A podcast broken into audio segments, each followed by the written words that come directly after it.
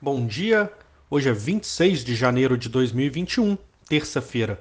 Sou Lucas Queiroz, gestor de multimercado da Butiá Investimentos, e essa é a nossa agenda do dia.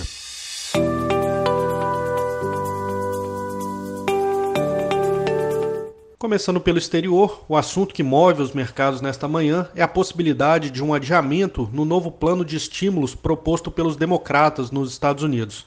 No cenário ideal vislumbrado pelo governo, a proposta passaria pela Câmara na próxima semana e então iria para o Senado, onde parece não haver um consenso. O líder da maioria, Chuck Schumer, inclusive falou ontem que espera uma aprovação somente em meados do mês de março, justamente no período o qual o pacote de benefícios de 900 bilhões proposto pelo Trump perde a validade.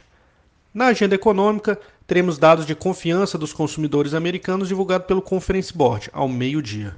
Vindo para o Brasil, a volta do feriado tem agenda cheia. Às 8 teremos a ata do Copom, referente à reunião da semana passada, e que pode dar maiores detalhes sobre os próximos passos do comitê. Nesse sentido, às 9 sai também o IPCA 15 de janeiro, que deve mostrar um avanço de 0,8%. Lembrando que neste momento há grande incerteza sobre a reunião de março do Copom e os dados de inflação de janeiro e fevereiro, além do projeto orçamentário para o governo neste ano, serão as informações que balizarão as expectativas do mercado.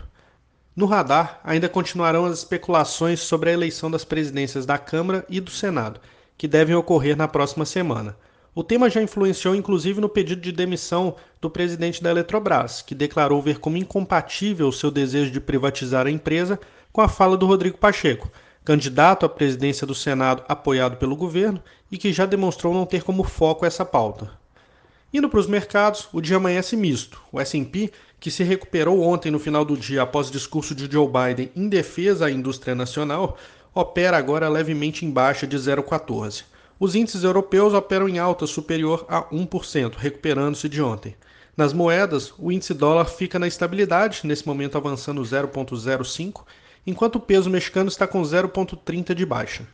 Essas são as principais notícias de hoje. Obrigado, um bom dia a todos e até amanhã.